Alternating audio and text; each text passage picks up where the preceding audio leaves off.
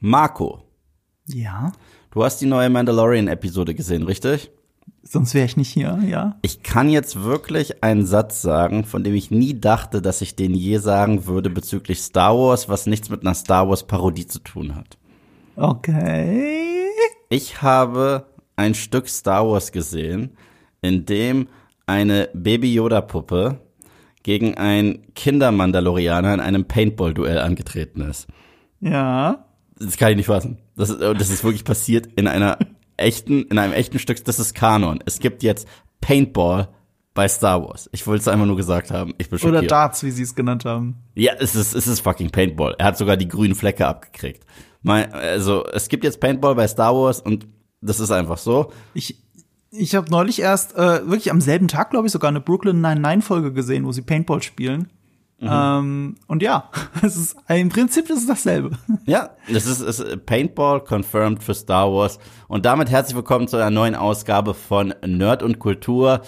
Wir reden weiterhin über The Mandalorian Staffel 3, sind jetzt bei Folge 4 angekommen. Meiner Meinung nach die kürzeste, also ich bin ziemlich sicher, das ist die kürzeste Episode der gesamten Serie, der gesamten Serie. Weil, äh, Nee, nee, der gesamten Serie würde ich nicht sagen. No, no, no, no. Das ist witzig. Der Eindruck trügt. Die erste Staffel hat sehr viele Folgen, die nur eine halbe Stunde sind. Das war die ursprüngliche Folgenlänge. Ja, aber, aber die waren immer so 35 Minuten lang. Das heißt, 30 Minuten und dann so Credits. Mhm. Ja, Aber ja. hier 27 Minuten habe ich auf die Uhr geguckt und dann waren schon Credits. Oh, Also- das kann sein. Also ich glaube, das ist die kürzeste der gesamten Serie. Da, so weit habe ich gar nicht geschaut, das stimmt. Mit den Credits, die vergisst man ja dann immer. Mit Credits sind es, also, also sowohl diese Concept Arts als auch alles danach, sind es, glaube ich, 32 Minuten oder so. Ohne, Ja. ohne sind's 27 Minuten. Ich glaube, das ist Rekord für die kürzeste Episode der Serie. Korrigiert mich alle, falls ich falsch liege, aber ich glaube, es ist tatsächlich die kürzeste der Serie. Ja, aber damit fand ich sie gut snackable. Ich auch. Ja, kürzer ist oft besser. Ich auch. Ich fand diese Episode besser als die von letzter Woche. Ähm, weißt du denn, wer sie geschrieben hat? Ähm, Dave Filoni. Dave Filoni. Und deswegen, und ich habe das ja erst in den Credits gesehen und dann habe ich mir gedacht, und deswegen fühlt sich die Folge an wie Clone Wars. Ja, Ich habe es auch mittendrin gedacht. Also bei dem Flashback habe ich gedacht, okay, das ist sehr Clone Wars. Hat es Dave Filoni geschrieben? Bestimmt hat es Dave Filoni geschrieben. Und fucking ja, natürlich hat er es geschrieben. ist auch einfach wieder so eine Monster of the Week Filler Episode eigentlich. Aber ich muss sagen, weil die Figuren, mit denen wir Zeit verbringen in dieser Episode, mich so viel mehr jucken als das, was wir letzte Episode bekommen haben, bin ich einverstanden damit. Ich meine, Mandalorian ist eh simples Storytelling. Und wenn Mandalorian probiert, zu groß und aufgeblasen zu sein und einen riesen Fass aufzumachen und das mit Figuren, die mir nicht mehr am Arsch vorbeigehen könnten, dann stört mich das viel mehr, als wenn ich so eine lockere, kurze Abenteuer-Episode habe wie diese Woche. Diese, äh, äh, diese Folge fand ich auch sehr snackable, sehr gut für das, was sie ist. Ähm, was ich dran schätze, ist, ist, ja, du hast recht, das ist ein bisschen wie eine Filler-Folge, aber sie nimmt sich trotzdem die Zeit für Charakterentwicklung bei Bo-Katan und, ähm, und ein bisschen Charakter ergründen, die Vergangenheit von Grogu. Und damit ist es mehr als nur ein Filler, obwohl es so bisschen von der Atmosphäre und dem Feeling her diese Funktion erfüllt und damit ist eine Bereicherung. Ich finde das toll. Ähm, ich ich finde es nicht so gut wie letzte Woche. Da sind wir ja komplett unterschiedlicher Meinung, aber das haben wir ja fast zwei Stunden ausdiskutiert mit Sean in der letzten Folge. Das müssen wir nicht wiederholen. Ich mochte The Andalorian. Ähm, aber das ist eine Geschmackssache, da scheiden sich die Geister. Das hat man ja auch in der Umfrage gesehen, die wir dazu auf Spotify gestellt haben. Oder vor allem in den Kommentaren. Ich glaube, wir hatten selten so viel Kommentare unter einer Podcast-Folge wie auf Spotify zu der Andalorian-Folge. Okay. Ja, äh, ich weiß auch, wie gesagt, ich, das war einfach leider nicht meins, aber ich mochte ja das Intro und das Outro total gerne. Ich mochte alles mit Bo-Katan und Mando in der letzten Episode. Fand ich sogar sehr cool. Diese Folge, du hast recht, also der Charakterfokus ist da. Es ist nicht eine komplette Füller. Aber was ich halt witzig finde, ist, wenn man, wenn man zum Ende kommt der Episode, jetzt ohne Spoiler, ähm, sind wir eigentlich fast noch mal am gleichen Ende der Episode von letzter Woche. Fast eins zu eins. Ja, wie gesagt, bei charakterlich hat sich bei Bo-Katan ein bisschen was getan, Na da, was na da. sich in der letzten Folge aber angedeutet hat. Genau, genau. Das war schon klar, aber es ist jetzt konkreter. Und das finde ich eigentlich ganz nett, dass sie sich so ein bisschen die Zeit dafür genommen haben. So ein bisschen wie bei Lost. Ja, genau, genau. Da, muss, da Version, musste ne? ich auch dran denken. Da musste ich auch dran denken. Und natürlich gab es in dieser Episode auch ordentlich äh, Member Berries. Aber ich muss sagen, an einem entscheidenden Punkt, wo die Serie äh, wieder komplett in diesen Fanservice hätte abdriften können, haben sie meiner Meinung nach eine sehr richtige Entscheidung getroffen. Deswegen, darüber werde ich definitiv noch mit ihr reden. Das, äh, da bin ich jetzt gespannt, welchen Moment du meinst. Ich bin mir nicht sicher. Ich habe eine Vermutung, dass es was mit den Klonkriegen zu tun hat. Mhm. Wir werden das jetzt ergründen in unserer neuen Folgenbesprechung bei Nerd und Kultur. Diesmal zu Chapter 20, The Foundling oder auf Deutsch Kapitel 20, das Findelkind. Regie Carl Weathers. Und zwar schon wieder. Ich glaube in der ersten Sa- nee, Staffel. nee. Oder war es zweite? In der zweiten, er in der zweiten Staffel. Diese, diese, dieser Heist war das, ne? Genau, er hat eine meiner Genau. Lieblingsfolgen in der letzten Season gemacht, die wo Cara? Mhm. Dune, Grief Karga, äh, dieses komische blaue Fischwesen aus der Pilotepisode und Mando in diese imperiale Einrichtung da eingedrungen sind, genau. was ja auch höchstwahrscheinlich so ein Klonexperimentlabor war. Ich meine, da gab es ja auch solche abgefuckten Wesen, die so ein bisschen aussahen wie Proto-Snokes und das haben die in die Luft gejagt. Ich mochte die Folge total gerne. Und äh, da war es klar, dass er äh, erneut Regie führen wird in äh, dieser Episode. Äh, nicht in dieser Staffel, in dieser Staffel. Ja, genau. Das, das hat er schon letzte Woche angekündigt. Das ist also Carl Weathers, für alle, die es nicht wissen, das ist äh, Brief Karga, also der Bürgermeister dieser Enklave. Und natürlich Apollo Creed. Ja, absolut. Apollo. Apollo. Aber äh, ich muss ein Aber davor ranschicken. Ich finde, er ist jetzt kein besonders guter Regisseur. Das klingt super despektierlich, das tut mir leid. Ich finde, für eine Serie ist es okay. Aber ähm, ich sitze so da, auch als jemand, der äh, ja sich mit Regie und auch im Studium mit Regie auseinandergesetzt hat. Es- ist nicht so grandios gut, die Regie. Also bei den Charakteren finde ich sogar okay. Ich finde inszenatorisch, äh, er verliert sich sehr viel in in äh, weichen Blenden. Das ist für mich tatsächlich so eine Red Flag. Ich hasse weiche Überblendungen. Die haben im Schnitt oft diese Funktion, gerade auch in dieser Folge, äh, Zeitsprünge zu, da, darzustellen. Gerade wenn etwas geschmiedet wird. Eine weiche Blende nach der nächsten, nach der nächsten. Aber ich muss jedes Mal kotzen, wenn ich eine weiche Blende sehe. Die große Kunst ist es, solche Szenen zu erzählen ohne eine weiche Blende und trotzdem hast du ein Gefühl dafür, dass Zeit vergangen ist. Das ist eine große Kunst. Und das Lämste, was du machen kannst, ist, du nimmst zwei verschiedene Kamerabilder und blendest die weich ineinander über. Also ich, ich hasse sowas. Ähm, aber ja, das sind, das sind Details. Das fällt natürlich nur mir auf, aber es fühlt sich ja für alle, glaube ich, auch so an. Also das sind jetzt, ich finde jetzt seine beiden Folgen, auch wenn du jetzt diese aus der zweiten Staffel besonders mochtest, ich fand, die hat, ich fand, die hatten alle keine super starke Regie. Also zum Beispiel, nur mal ein Beispiel für eine andere Schauspielerin, die auch Regie führt bei Mandalorian, Bryce Dallas Howard. Ich finde, bei ihren Folgen ist eine viel filigranere Regie zu spüren oder auch bei den Folgen, bei denen Dave Filoni Regie geführt hat, wie zum Beispiel eine der besten, bestbewerteten Folgen aus dem Mandoverse, nämlich aus Book of Boba Fett, die, die Baby Grogu äh, Folge, äh, die, die, die hat ja, doch, da hat Dave Filoni Regie geführt, glaube ich, ne? Die hat er geschrieben und hat Regie geführt und hat den äh, Kopfgeldjäger eingefügt, äh, wie, reinge wie heißt er nochmal? Cat Bane? Aus Clone Cat Bane aus äh, Clone Wars. Das ist ja von den Wertungen her und auch vom Gefühl her eine der besten Folgen im Mandoverse und die ist halt komplett von Dave Filoni. Und die hat er geschrieben, aber er hat nicht Regie geführt und ich finde, das merkt man tatsächlich. Ja, dann lass uns doch direkt reinspringen. Es gibt sowas, was ich witzig finde an der Episode. Was? Und zwar, ähm, ich habe letzt, ich habe ja gestern schon einen Stream dazu gehabt und Mando hatte ja bisher mal eine sehr klassische Formel, also die am krassesten war in Season 2. Und zwar dieses, wir bringen Baby Yoda irgendwo hin, kannst du uns helfen? Ja, wenn du mir hilfst, okay, ich habe dir geholfen. Gut, ich kann dir nicht wirklich helfen, aber ich kann dich weiterleiten an jemanden, der dich, der dir helfen kann. Zack, nächste Folge, genau das gleiche Szenario, bis dann irgendwann Luke kommt. Und jetzt in Staffel 3 habe ich mir einen Spaß erlaubt, dass die jetzt locker aus Staffel 3 n- n- eine neue Formel rausziehen könnten. Und zwar, wir gehen an einen Strand. Und an diesem Strand befinden sich alle Monster, die wir kennen. und wir lernen nicht draus. Und, und wir werden angegriffen von einem großen Krokodil, das fast unser Kind ist. Naja, Ja. scheißegal, Krokodil ist weg. Wo gehen wir zurück hin? An den gleichen Strand. Ich fand was anderes bedenklich. Kein Wunder, dass sie dieses Vieh so provoziert haben, wenn sie die ganze Zeit in sein Hau- Wohnzimmer reinschießen.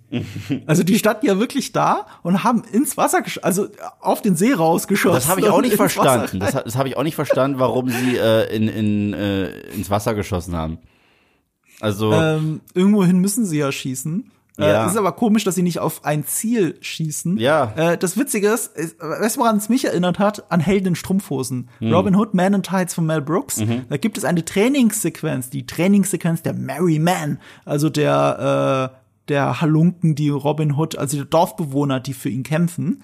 Und da gibt's eine Trainingssequenz, wie die alle das lernen. Und ich habe mir das extra noch mal angeschaut. Die stehen an einem Fluss, die stehen an einem Fluss, schießen Richtung des Flusses, aber auf Zielscheiben. Und es erinnert teilweise an den Anfang dieser Folge, unfreiwillig. ja, und man bringt diesen kleinen Jungen zurück, der jetzt seine Bar Mitzwa hinter sich hatte. Was ich ganz witzig fand. Und, und äh, natürlich ist er verwandt hier mit, äh, wie heißt der, Whistler? Ja, Whistler. Passwissler. Ja. Passwissler. Und das ist so interessant, weil Passwissler wird gesprochen, nicht ge verkörpert, aber gesprochen von John Favreau. Und der hat schon mal einen gewissen Pre-Whistler aus den Clone Wars gesprochen, den Anführer der Death Watch. Und wer hat für die Death Watch gedient? Bo-Katan. Und äh, deswegen gibt's eigentlich eine Grundanspannung zwischen diesen beiden Figuren. Ich konnte das jetzt nicht verifizieren, ähm, aber Pass Whistler gilt laut Wikipedia als Mitglied des Hauses Whistler, aber ich konnte nicht den Verwandtschaftsgrad verifizieren. Ich bin davon ausgegangen schon die ganze Zeit, seit ich ihn zum ersten Mal gesehen habe in der ersten Staffel, dass er der Sohn von Pre Whistler ist oder wenigstens sowas wie der Neffe, aber ich konnte jetzt nicht den Verwandtschaftsgrad rausfinden. Wenn er doch irgendwo da draußen ist, dann, dann werden es mir jetzt bestimmt ein Dutzend äh, DMs von euch erzählen, aber ich konnte es nicht rausfinden und äh, zumindest sind sie verwandt miteinander. Das heißt, da ist eine Story zwischen Bo-Katan und Paz Whistler.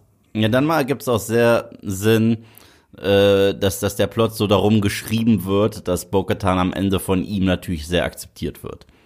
Ja, das ist eine wichtige Entwicklung. Es ist sogar umgekehrt so. Pass Whistler hat ja, zumindest sieht es für mich mittlerweile so aus, auch weil er jetzt kein Apostat mehr ist, dass er auch äh, Mando wieder akzeptiert hat im Stamm. Und äh, Pass Whistler wurde als Antagonist geschrieben.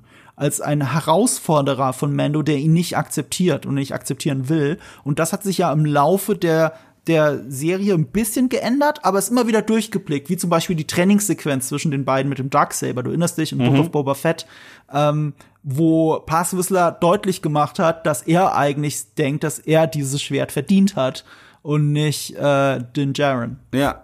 Wir sind jetzt übrigens schon im Spoiler-Teil, ne? Also wir gehen Äh, schon die ganze Zeit haben wir vielleicht, vielleicht ankündigen sollen. wir haben es nicht wirklich gesagt, deswegen Spoiler, Spoiler, Spoiler, Ich Spoiler. schreib's groß in die Shownotes, das weiß jetzt jeder. So.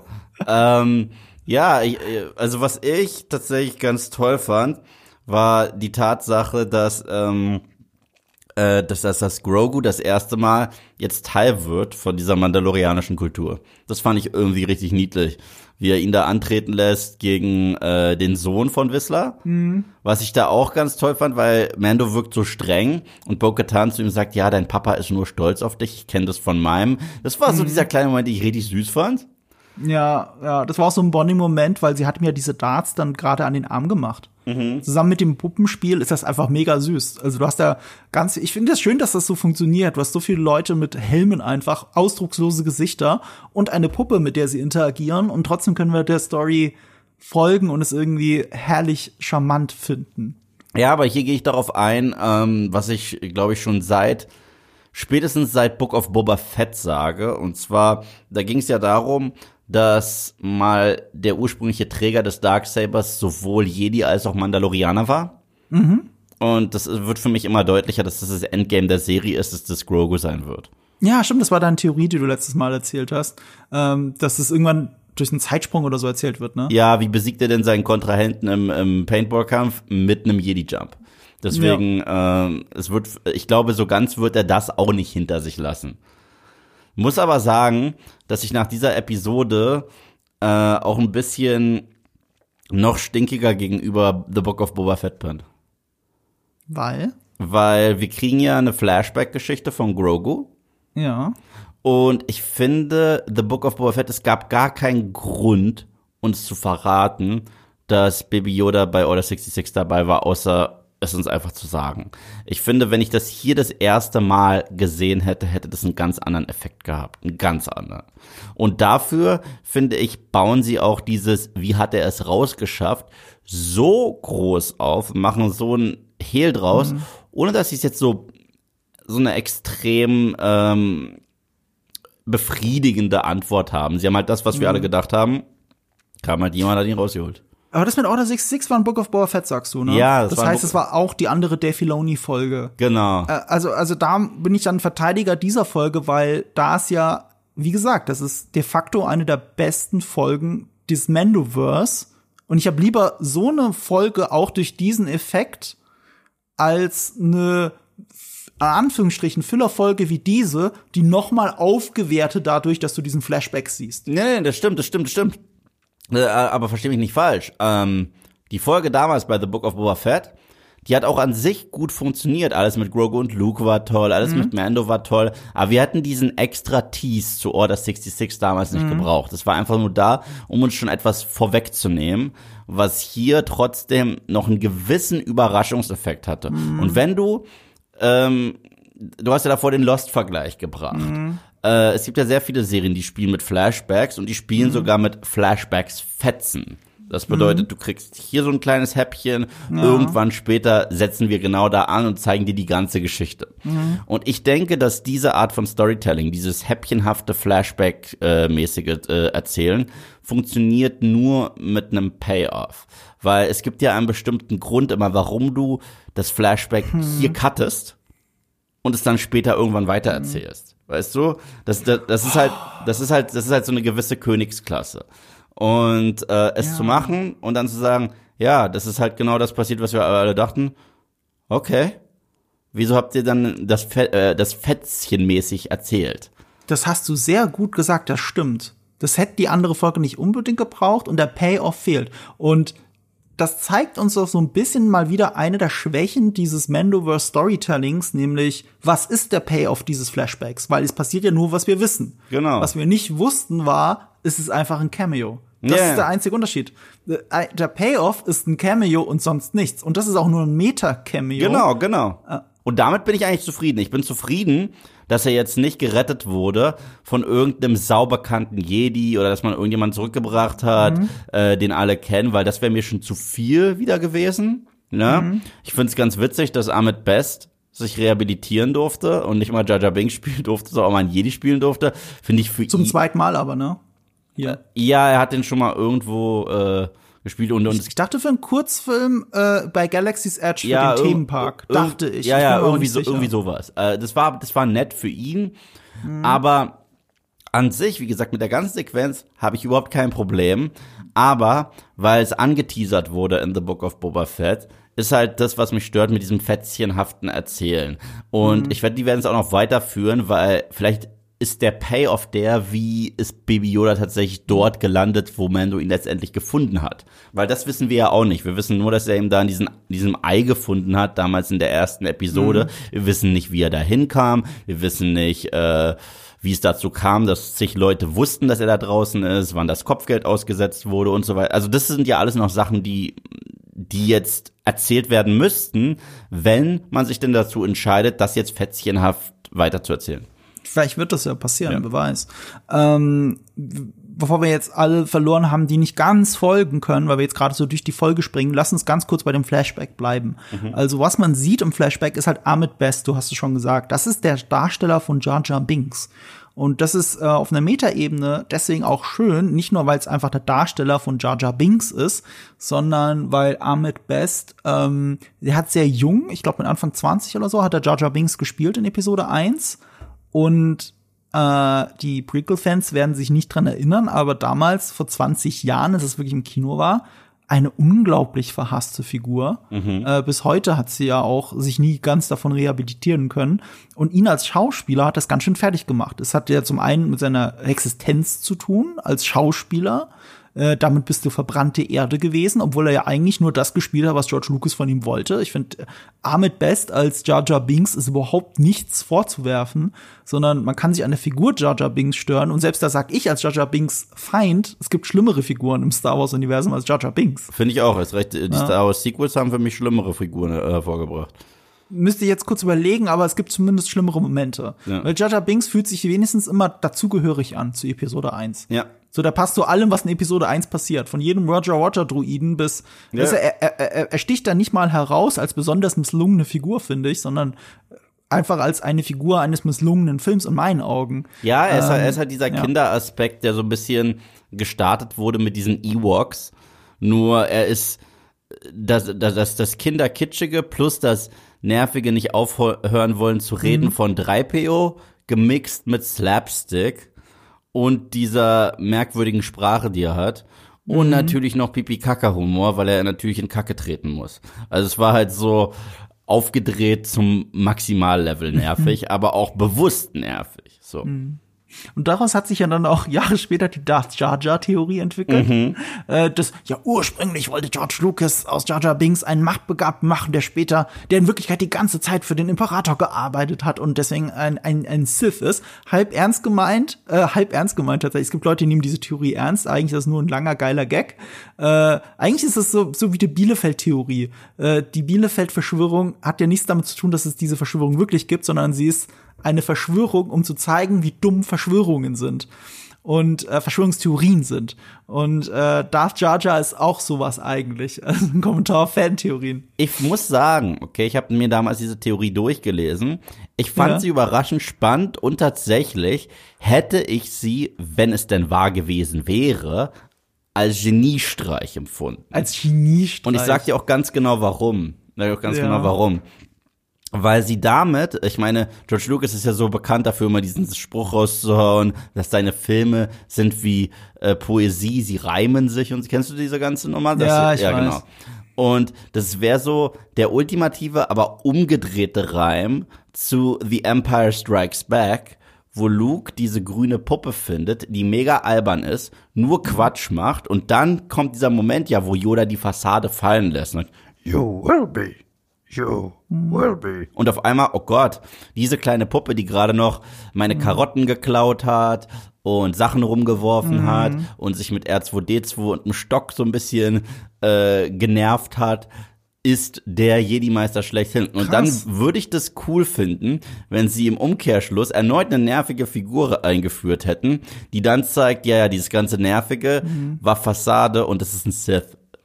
Interessant, interessant, dass du das sagst. Ich überlege gerade, gibt es einen anderen Star Wars-Film, in dem genau das passiert ist, wo sich ein mächtiger Jedi hinter Quatsch und Slapstick versteckt hat und dann zu der wahren Größe herangereift ist, wie wir sie kennen. Nö, ist er nicht. Last hm. Jedi war trotzdem scheiße. Und darüber das war, ach stimmt, Last Jedi. Also ich fand's nur so interessant, wie du gerade erzählt hast, wie, wie sehr du dir gewünscht hättest, dass äh, dass äh, Darth Jar Jar und das alles deine Expectations subvertet. Nee, nee, und nee, dabei nee, hat das nee, ja erst, erstens, erstens, oh. nee, nee, nee, das ist was ganz anderes. Also ich, ich wollte es fast nicht aufmachen, du machst es aber immer wieder, wenn es dir passt. Und deswegen werde ich jetzt auch noch antworten darauf, wenn du mir gestattest.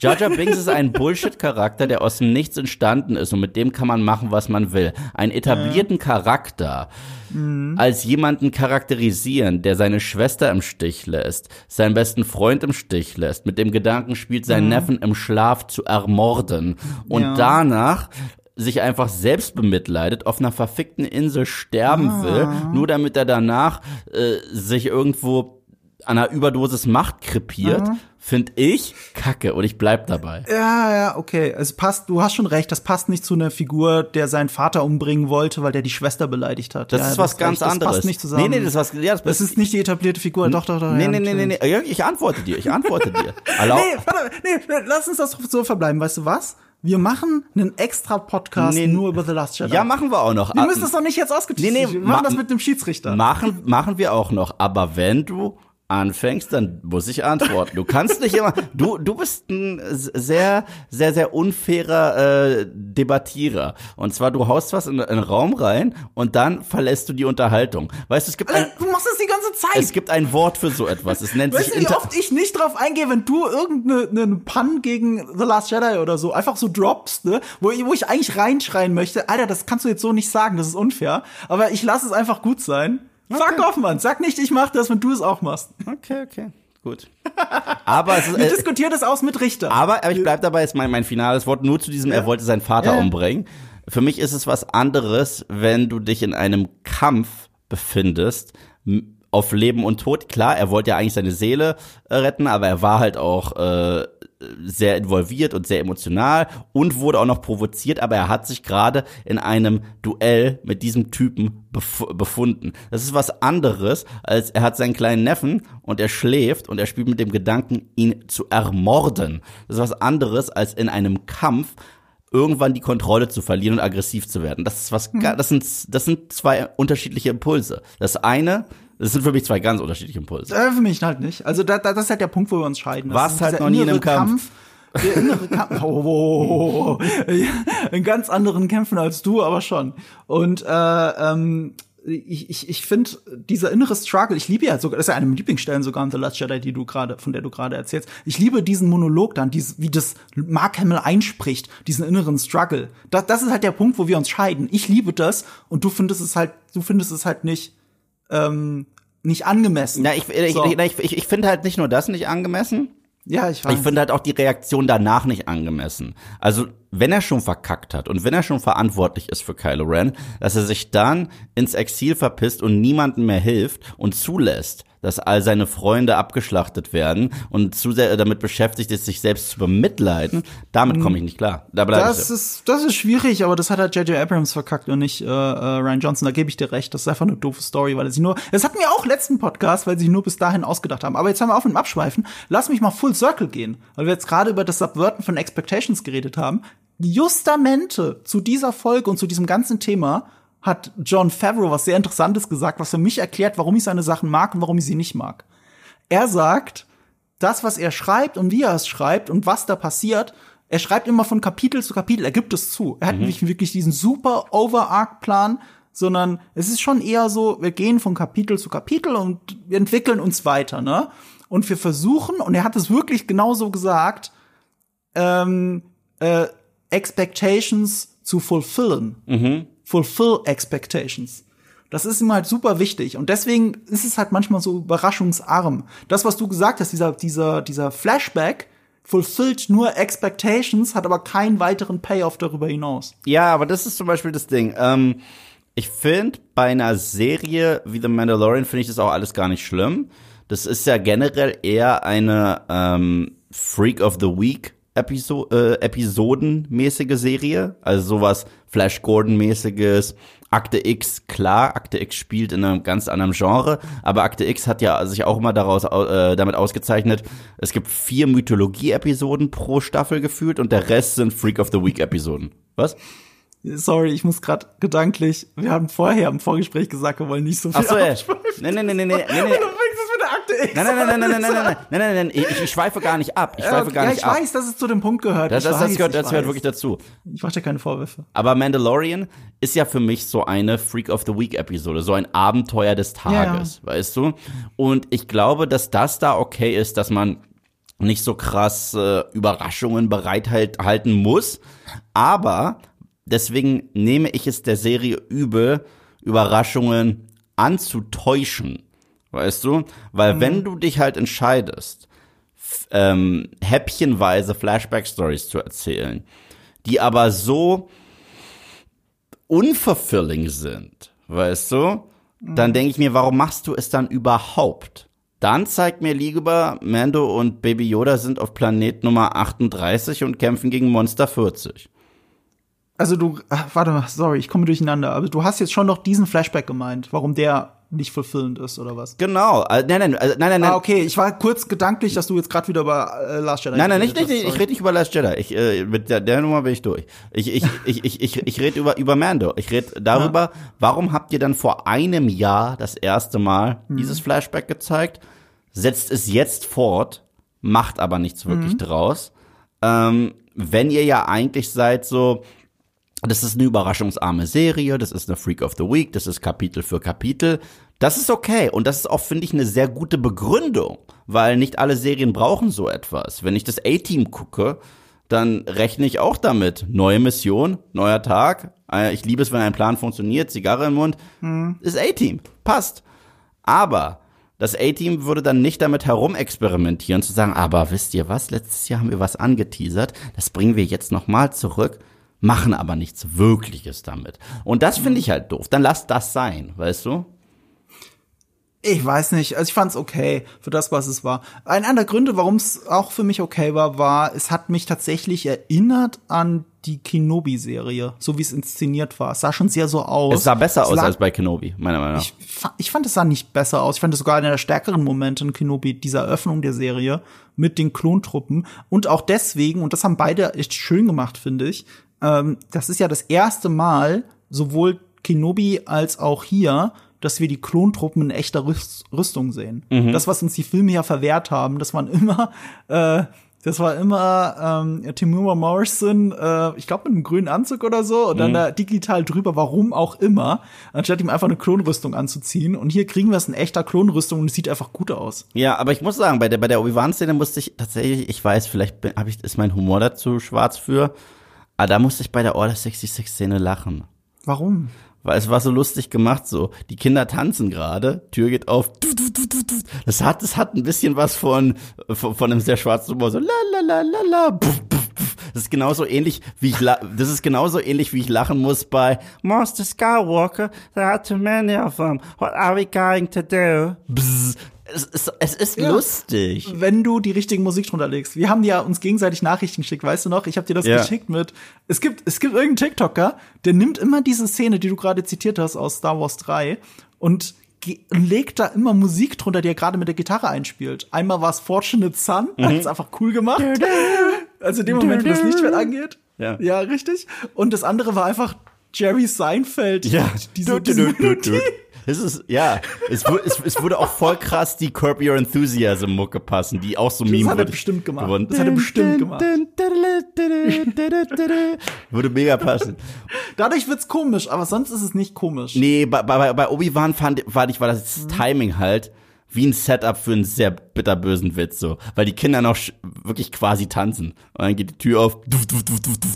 Da musste ich ein bisschen, ich war, das Es ist war, halt, ich, fand, ich fand's einen coolen, äh, einen prägnanten One-Shot und ich fand, ich hätte mir gewünscht, die ganze Serie ist mehr so. Ja, äh, es ist meine schwarze Seele hier. Im Gesamten finde ich ja Order 66 stark. Also das ist halt auch für mich die, die stärkste Szene der gesamten Prequels und eine der emotionalsten Szenen in ganz Star Wars. Die bleibt. emotionalste definitiv. ja. Definitiv. Ich finde sogar eine der emotionalsten in ganz Star Wars tatsächlich. Ich würde sogar sagen, es war die eine Szene, die mich damals noch mal ins Kino getrieben hat. Mhm. Das hat mich so mitgenommen, dass ich gedacht habe, ich muss es noch mal gucken. Hat mich auch wirklich getroffen. Also das, das war wirklich stark. Ich meine, fuck, das ist die Reichspogromnacht eigentlich. Ja, Ist sie. es ist halt, die Parallelen äh, ähm, sind so stark. Das, ist- das ist halt der Payoff der Prequels. Also man kann über die Prequels meckern, wie man will, und da bin ich der größte von allen, aber die haben einen riesen Payoff. Ja, und, äh, und äh, auch selbst dieses Bild des brennenden Jedi-Tempels, das macht's noch mal so richtig düster. Und äh, das haben wir auch hier das erste Mal gesehen seit Episode 3, tatsächlich den brennenden Jedi-Tempel. Und wir haben die Bergspitze jetzt noch mal gesehen. Ja, ja, das hat mir auch aufgefallen. Das war einfach schon ein bisschen viel. Das war Ich meine, mir dafür, zu viel. Halt, das war ja, mir zu oder? viel. Weil, weil das wurde so in, in der Episode letzte Woche präsentiert als etwas, was man nicht alle Tage sieht. Ja. sondern das ist jetzt hier speziell bei diesem Fest. Aber wir fliegen genau daran noch mal vorbei, weil Ja. wisst ihr noch letzte Woche so Also das ist schon heftig. Also Ja. das war doch das Schöne. Das einzige Stück echte Planetenoberfläche dieses Planeten. Ja. Das fand ich wirklich beeindruckend. Und dann nächste Woche hat diese Planeten, diese Bergspitze hat ein Cameo. ja, das, so, der, der, der, das okay. ist, weißt du was? Diese kurze Szene hat mich auch kurz mit den Augen rollen lassen. Äh, jetzt, äh, als man noch mal die? Bergspitze gesehen hat, weil ich fand dass im gesamten Order 66 wurde hier echt gut in Szene wieder gesetzt. Mhm. Hat mir gefallen. Ich fand es auch stark, wie gesagt, diese Szene, wo der Jedi-Meister mit Grogu wegfliegt. Kelleran Beck heißt er übrigens. Genau. Ich nenne ihn Jedi-Meister. Äh, Ja, ja, ich glaube, der Name fällt ja auch gar nicht, oder? Fällt Nee. der Name? Ich musste es ja nachgoogeln, also Gal Caloran Beck. Also wo die wegfliegen Ja. und, du, und du, wie gesagt, ne, im Hintergrund sogar den brennenden Jedi-Tempel siehst. Das ist eine so starke Szene, die dann, da konnte man es sich nicht verkneifen. Und Fanservice Spitze. Und ich, ah, weißt du? Ich war generell ein bisschen da, auch bei der Szene ein bisschen raus, weil sie so beliebig inszeniert war von Carl Weathers. Also du, du hast da sogar den Greenscreen die ganze Zeit gesehen. Du hast gesehen, dass es nicht mal The Volume war.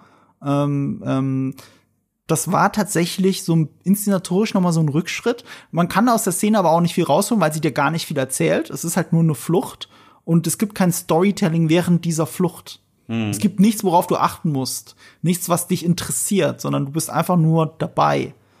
So, der Uwe bin das ist dabei. sehr schwierig. Das hat, das ist nicht mal gut geschrieben in dem Sinne. Ja, okay, der Uwe war auch dabei und hat kurz die Klappe zugemacht von, äh, also das war auch komisch, dass er kurz die Klappe zumacht und zwei Sekunden später wieder aufmacht. Ja, ja, das Also ist. das, das ist halt so unnötig. Warum schreibst du das dann rein? Ähm, okay. Aber was hier, deswegen glaube ich, dass das noch häppchenmäßig weitererzählt wird. Ähm, die kriegen ja Unterstützung von äh, von von Nabu äh, Wächtern und so Ja, weiter. ja. Also die werden jetzt auf Nabu landen. Das heißt es nicht unbedingt. Also ich glaube, ich, ich glaube, dass Muss die auf, nicht. ich könnte mir vorstellen, dass die jetzt erstmal auf Nabu unterkommen. Und weißt du was? Die sind schon mal in so ein Schiff gestiegen und sind nach Tatooine geflogen. Ja. Das kannst du jetzt nicht. Aber ich sag's nur, wenn die jetzt nach Nabu fliegen Ja. und Ahmed Best ohnehin schon am Set ist, dann könnte man Jar Jar tatsächlich noch mal zeigen. Will ich nur sagen. Ey, ich, ich bin dafür, dass man rehabilitiert. Also muss ja nicht. Ich glaube, es gibt da sogar ein Kanon-Schicksal für ihn. Weißt du das? Nee. Das war aus einem der Bücher aus den, also die Prequels zu den Sequels. Da gibt's ja Bücher dazu. Äh, die Aftermath heißen die. Und ich glaube, da drin kommt er vor. Ich habe es nicht gelesen, ich habe nur davon gehört. Und es wird angedeutet, ich glaube, es wird nicht gesagt, dass es Jar Jar Binks ist. Es ist aber ein, äh, wie heißt seine Rasse nochmal? Gangen. Gangen, ähm, der auf der Straße lebt und dem es nicht gut geht. Und das ist ziemlich heftig. Äh, es, ich glaube, er muss es nicht sein. Ich, ich kann jetzt, ich kann sein, dass ich jetzt viel gefährliches Halbwissen sage, weil ich es einfach nicht gelesen habe, sondern nur davon gehört habe vor Jahren. Und ich mag auch ehrlich gesagt nicht dieses Schicksal. Aber in diesen Büchern wurde auch schon von Boba Fetts Rüst- Rüstung berichtet und wie sie den Besitzer wechselt. Und in den Büchern kam ja zum ersten Mal äh, Timothy Oliphants Figur, glaube ich, sogar vor. Cap Vant. Also von daher, ähm, es ist schon relativ kanonisch wahrscheinlich, was mit Jar Jar Binks passiert ist. Obwohl ich sagen muss, äh, so sehr ich auch kein Fan bin von dieser ganzen Nummer, ich fand auch Gangen City sah immer schön aus.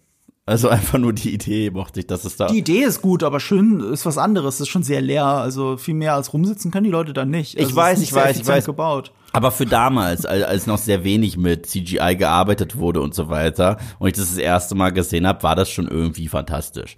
Heute, wenn du es dir anguckst, denkst du, oh, Playstation. Aber, ähm, aber damals fand ich das schon nicht schlecht. Lass, lass uns zurückgehen zu, zu damals, weil äh, viel Puppenarbeit gibt's ja hier, auch in dieser Eröffnungsszene. Und ähm, also das fand ich charmant. Ich fand auch diese Krabbenidee charmant, wobei das jetzt wahrscheinlich keine Puppen waren.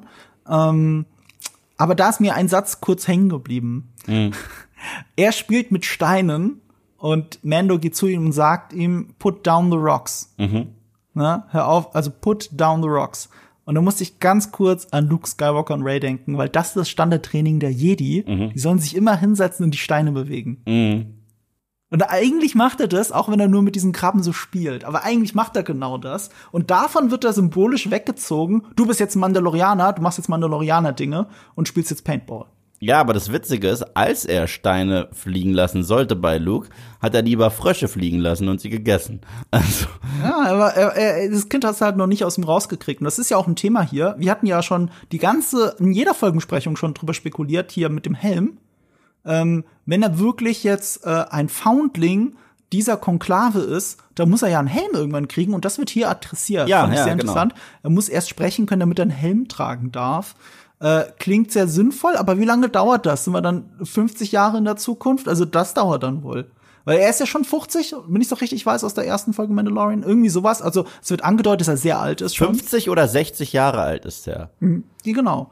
Und, äh, und und er kann ja halt immer noch nicht reden, aber es fängt ja so langsam an. Ich glaube, in einer der Folgen hat er schon so erste versucht, Worte zu formen. Ich meine sogar, ich habe mir nämlich diese Szene ein paar Mal angeguckt, er hat probiert, den Satz This is the way zu sagen.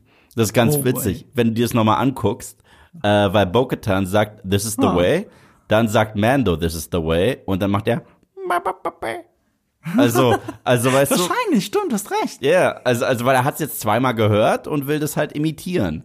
Ja. Ich glaube nicht, dass er weiß, was das bedeutet. Weißt du? Doch, doch, er, er ist ja intelligenter, als wir denken. Das ist ja das, das Verrückte bei Grogu. Wir wissen, dass er sehr viel weiß. Er hat sich bewusst gegen den Weg der Jedi und für Mendo entschieden. Mhm. Das ist ja eine tiefgreifende Entscheidung. Ich versuche die mal als Erwachsener zu treffen. Der ist schon sehr viel weiter. Und ich muss immer an einen Moment denken, wo mein Bruder mit seinem Sohn, mit meinem Neffen geredet hat und der war zwei oder so. Und er konnte halt, also, naja, so nee, jünger, jünger, ein Jahr oder sowas, ne? Und, und er konnte halt noch kaum reden und glaub kaum was verstehen, dachte ich. Und mein Bruder hat mit ihm wegen irgendwas ein bisschen geschimpft. Und dann habe ich gemeint, aber äh, so abgewunken, so, lass doch, er versteht doch jetzt eh nicht, was für ein Standpauke du ihm hältst. Also, mein Bruder sagte so, er weiß ganz genau, was ich gerade sage und er versteht mich ganz genau. Und deshalb, da habe ich so ganz kurz drüber nachgedacht. Das ist wirklich hängen geblieben bei mir. So, stimmt, eigentlich. Und er hat auch darauf reagiert. Er hat dann wirklich das und das nicht mehr gemacht. Und, äh, und ja, natürlich versteht er viel mehr, als er sagen kann. So, und er kann das alles wirklich begreifen und umreißen. Nur weil jemand ein Kind ist, müssen wir ihn nicht für dumm halten. Ja. Und so ist es auch bei Grogu, nur weil er noch nicht richtig äh, sich artikulieren kann. Ich meine, ein Yoda mit 800 Jahren kann sich auch nicht richtig artikulieren, ist aber der weiseste aller Jedi. Not ready, are you? Eben. Na? Also da darf man Grogu nicht unterschätzen. Äh, und dann landen wir wahrscheinlich wirklich irgendwann an dem Moment, wo er den Helm hat und äh, die Zukunft der Mandalorianer ist. Äh, generell hat sich die Folge für mich auch so ein bisschen wie eine Witcher-Folge angefühlt. Du, du hast, hast Witcher, glaube ich, gar nicht gesehen, Ich ne? habe Season 1 paar Netflix. Episoden gesehen. Aber Ach so, ja, aber gerade in Season 1, ne? Das war ja auch so, so Beast of the Week. Hier war das auch so, das Beast of the Week. Und äh, das hat sich schon teilweise angefühlt. Es gab auch eine Folge in The Witcher, wo sie eine Hunting Party aufmachen, um äh, um den Tag zu retten und so war so ähnlich war es ja hier auch. Ich, äh, der Junge, der entführt wird, der ist ja, ich meine, du hast ja schon gesagt, das ist natürlich aus der Eröffnung dieser Staffel, aber ich finde auch, dass er den Helm kriegt und er den Creed spricht und daran glaubt und auch der Entführte ist, der, den es zu retten gilt, um damit die Zukunft der Enklave zu retten, symbolisch, ist im Gesamten eine Metapher für die gesamte Staffel. Das ist das Thema dieser Staffel bisher nach vier Folgen, dieses äh, der Glauben und dieses Zurückkehren in die Enklave. ähm, ich, ich wollte ich wollt ganz kurz, äh, weil, weil, weil du schon weiter warst, ich wollte dir nur kurz eine Frage stellen. Ja, Und zwar, weil wir ganz gerade eben noch bei, bei Baby Yoda und Artikulieren waren. ja. Meinst du, und das ist jetzt keine Scherzfrage, wenn der kleine grüne Knirps anfangen wird zu sprechen, was er irgendwann tun wird, meinst Ja. du, er wird die Sätze auch so verdrehen wie Yoda? Oder er wird straight to the point sprechen? Ähm, ich glaube, er wird sie auch so verdrehen, aber ich bin mir jetzt gerade nicht sicher, wie es in, in Legends oder Kanon, weil es gibt ja noch mehr von seiner ähm, Rasse. Es gibt ja auch Yordle. Ja, Yaddle. Yaddle, Yaddle, Yaddle, Yordle, äh, Yaddle. Und hat die nicht auch so gesprochen? Ich glaube, man hat den Film nicht reden gehört, aber ich dachte, in den Comics hat sie geredet. Oder vielleicht sogar in Clone Wars? Nee, die war in Tales from the Jedi, da hat die nicht so gesprochen. Tales from the Jedi. Und da hat die nicht Wie, so da hat sie gesprochen. normal Da hat gesprochen? die normal gesprochen. ich habe die Tales from the Jedi, Tales from the Jedi noch gar nicht gesehen. Da sieht man, wie sie hops geht. oh. Ja. So viel zum Thema Spoiler-Part, meine Damen und Herren. Das ist der Spoiler-Part. Hab ich gesagt, für was? Übrigens, sieben endet so. Was ist in der Kiste? Ähm, Wusstet okay. ihr, wie The Usual Suspects sind? Dann lass uns doch aber jetzt zu was anderem springen. Und zwar, äh, wir haben ja gerade diese Metapher gehabt, dann lass uns doch zu der Person springen, um die sich die, eigentlich diese Folge dreht. Bo-Katan. Bo-Katan, ja. Die ja, ich meine, die Folge, das muss man sagen, äh, das ist eine der Folgen, die eine schöne Doppeldeutigkeit hat. Ich mag es, wenn es in The Convert nicht nur um Bo-Katan geht, sondern auch um Dr. Pershing. Ne? Oder vielleicht sogar, ob Elijah Kane converted ist oder nicht. Also wenn dieses Convert eine Doppeldeutigkeit hat. Und ich finde hier, das Foundling hat auch eine Doppeldeutigkeit, weil wir haben zum einen haben wir, oder eine Mehrfachbedeutung. Zum einen haben wir Grogu, der ist der Foundling. Wir haben Mando, der war Foundling.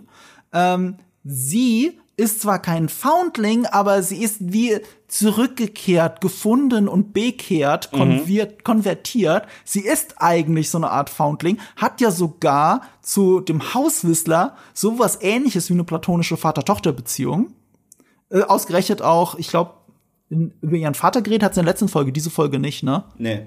Nee, aber diese Folge geht's ja auch um Haus Whistler und so. Diese Folge nur ganz kurz, also nur die Parallele, dass äh, dein Papa ist stolz auf dich, meiner war genauso. Ah, ja, ja, genau, genau, doch, sie hatten doch erwähnt, ja, genau. Und Pass Whistlers, äh, der Junge, der entführt wird, wie wir jetzt erfahren, ist der Sohn von Pass Whistler. Was mich aber wieder verwirrt hat, weil er sagt, das ist my son. Sie nennen den Jungen aber auch Foundling. In dieser Folge. Sie haben den Foundling entführt. So, also zwei Sachen kann das ja nur bedeuten. Das eine ist, auch ein genetischer Sohn ist ein Foundling automatisch, was aber, glaube ich, vom Wort her keinen Sinn ergeben würde. Oder wir haben eine Konstellation hier, so ähnlich wie bei Mando, dass er einen, ein Kind gerettet hat und das damit ein Foundling ist, aber auch wirklich seine Familie, sein Haus. Oder Pass Wissler war in einer Talkshow und es hat sich herausgestellt, dass er jemanden geschwängert hat. Ja, das ist die Witzantwort darauf, aber ich, ich mag den Gedanken, dass, es, dass, dass uns diese Folge erzählt, dass ein Foundling auch wirklich ein Familienmitglied ist und Ja. es, man muss nicht genetisch miteinander verwandt sein. Ja, ja, ja. Das finde ich eine sehr schöne Vorstellung. Und wir haben herausgefunden, es gibt einen Unterschied zwischen Foundling und Apprentice. Das ist Next Level. Erst wenn du Apprentice Level hast, kommt der Helm auf. Stimmt, stimmt. Sie haben die Hierarchie noch mal so ein bisschen erklärt. Foundling, Apprentice und dann Teil des Creeds, so richtig. Ja, ja. Die Frage ist dann, ob der Junge zu spät, in Anführungsstrichen, den Helm gekriegt hat, weil er so spät gefunden wurde, weil sprechen kann er ja schon länger. Oder ob das normal ist, dass man erst ab der Pubertät in den Apprentice-Status kommt. Das wissen wir auch selber von den Jaren nicht, weil wir wissen ja auch nicht, wann genau der Punkt war, wo er den Helm gekriegt hat. Wir sehen ja, dass er Stimmt. als Kind gerettet wurde von den Mandalorianern. Von den Deathwatch sogar. Genau. Und da hatte er noch natürlich keinen Helm auf. Und es war aber das letzte Mal, dass wir ihn als Kind gesehen haben. Aber das war ja mal das, was ich sehr mochte, weil das so eine tragische Parallele war zwischen den Jaren und Grogu. Weil beide haben ihre Familie verloren in Kriegen. Beide wurden gefunden von Mandalorianern, die eigentlich mit einem Tötungsauftrag unterwegs sind. Und beide haben ein Herz äh, für diese Figur je entwickelt. Weil Mandalorianer können ja sehr skrupellos sein, aber die haben damals den Jaren aufgenommen und den Jaren selber hat den Auftrag damals gehabt, Grogu abzuknallen und hat ihn gerettet. Und das fand ich immer sehr schön. Ja, das stimmt. Das stimmt. Ähm, und was ich hier auch sehr schön finde, war ein Moment, wo du noch dich entschuldigt hast dafür bei deiner Community, glaube ich.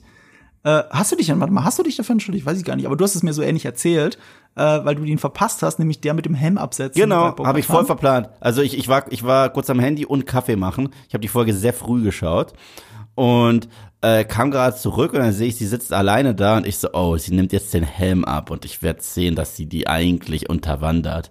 Und sie nimmt den Helm ab, ich so, oh, ich bin so klug. Und dann sagen mir alle, oh, du Trottel. Sie hat den Helm ab, weil sie alleine ist. Und ich, oh. Oh. Das ist aber, das- das ist wirklich ein schöner Moment, finde ich.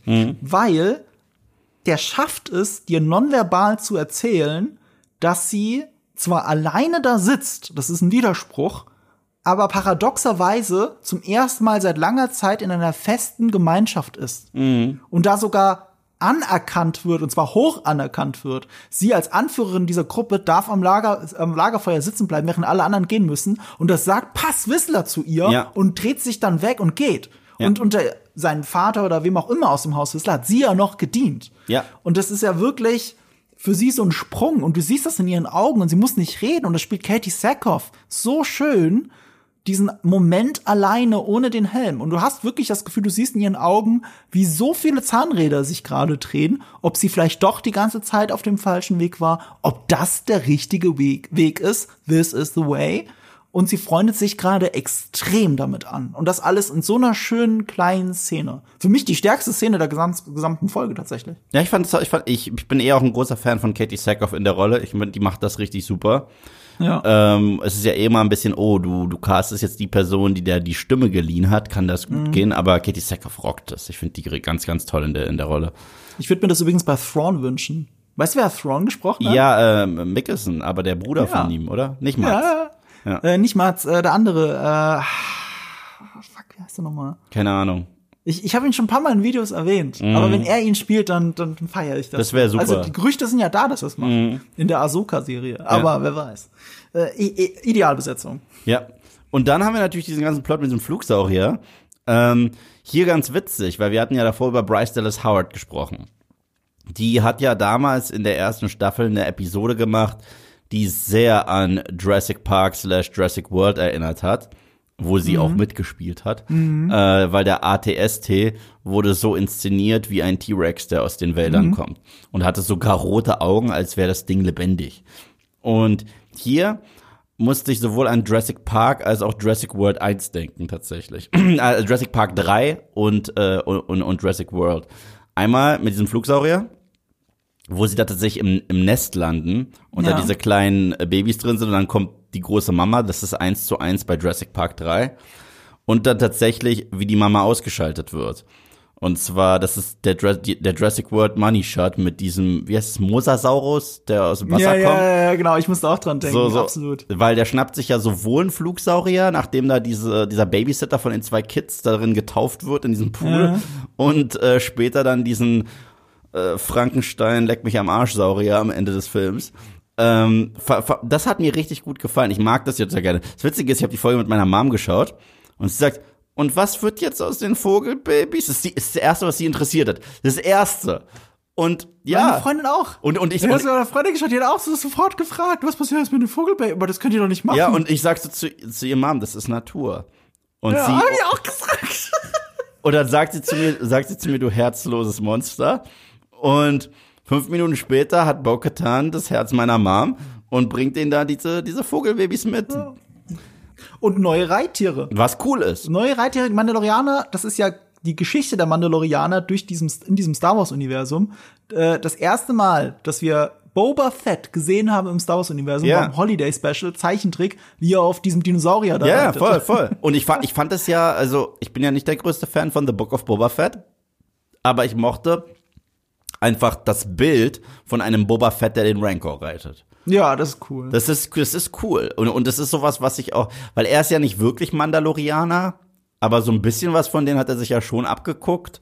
Und ähm, deswegen, sowas würde ich gerne sehen. Also ich habe mir für diese Season nicht viel gewünscht und nicht viel Erwartungen gehabt, aber was ich mir mehr gewünscht habe, ist mehr mandalorianische Kultur. Mehr davon. Die Serie heißt The Mandalorian. Wir haben jetzt mehrere Mandalorians. Ich will, dass man damit äh, einfach alles macht. Das muss mich jetzt nicht ähm, überraschen jede Woche mit einem Cameo oder mit einem Fanservice, mit einem Planeten, den ich kenne oder Sequel, Prequel, OG-Trilogie, was auch immer, Anspielung brauche ich nicht. Ich will einfach nur in der Serie, die Mandalorian heißt und ganz viele Mandalorians hast, mehr Mandalorian-Zeug sehen.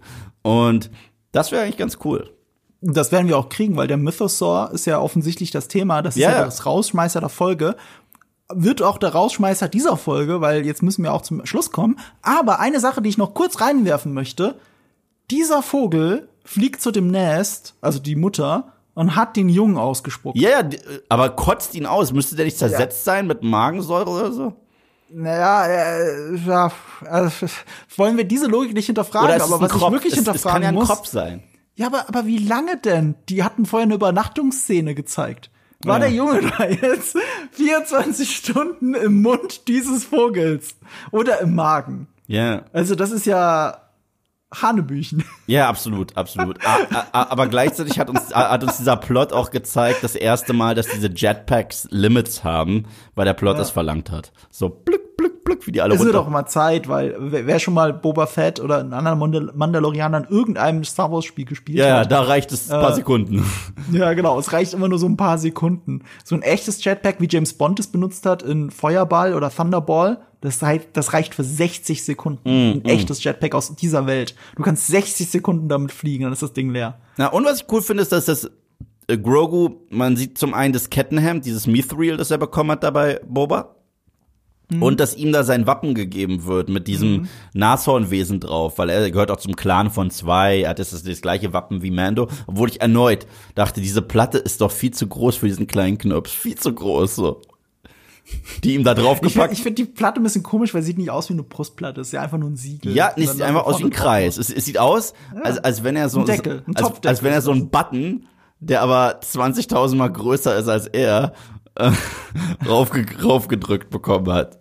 Ich muss da an einen Topfdeckel denken. Also so diese, diese Zeichen, also das Bild, das man aus Comedies kennt. Mm. Dass wenn jemand eine Rüstung anziehen will, sich aber Töpfe anziehen Ja, und. Pfannen und sowas. Und so ähnlich sah das ein bisschen so aus. Aber irgendwie war es auch süß.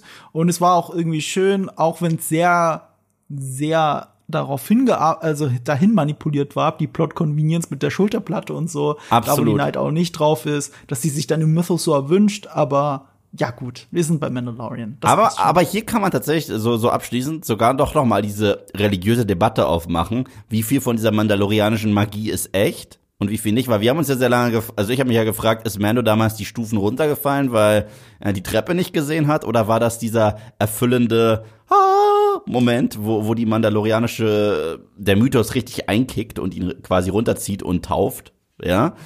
Und wenn Bo-Katan dieser Armorer Lady erzählt, dass sie den Mythosaur gesehen hat, sagt sie ihr, den sehen wir alle in unseren Visionen. Weißt du? Und ich frage mich, ob sich Bo-Katan jetzt fragt, habe ich den wirklich gesehen oder war das die Rückkehr zu meinem Glauben? Habe ich ihn gesehen in einer Vision, weißt du? Aber ich glaube, also meine Interpretation, das ist ja das Schöne, dass es dieses Bild eines emotionslosen Helmes uns Interpretation übrig lässt. Meine Interpretation ist, dass sie glaubt, dass sie ihn wirklich gesehen hat Ja, ja, und sie 100 alle Pro. anderen überzeugen muss. Aber sie glaubt auch, dass er ein Symbol dafür ist, dass die mandalorianische Kultur zu alter Größe finden kann. Ja, ja, sehe ich auch so. Ob das so ist, das werden wir schon sehr bald sehen, weil die Folge so endet, wie eine Folge Mandalorian mit so einem Thema anscheinend unbedingt enden muss. Denn was ist der letzte Satz, Eve? This is the way.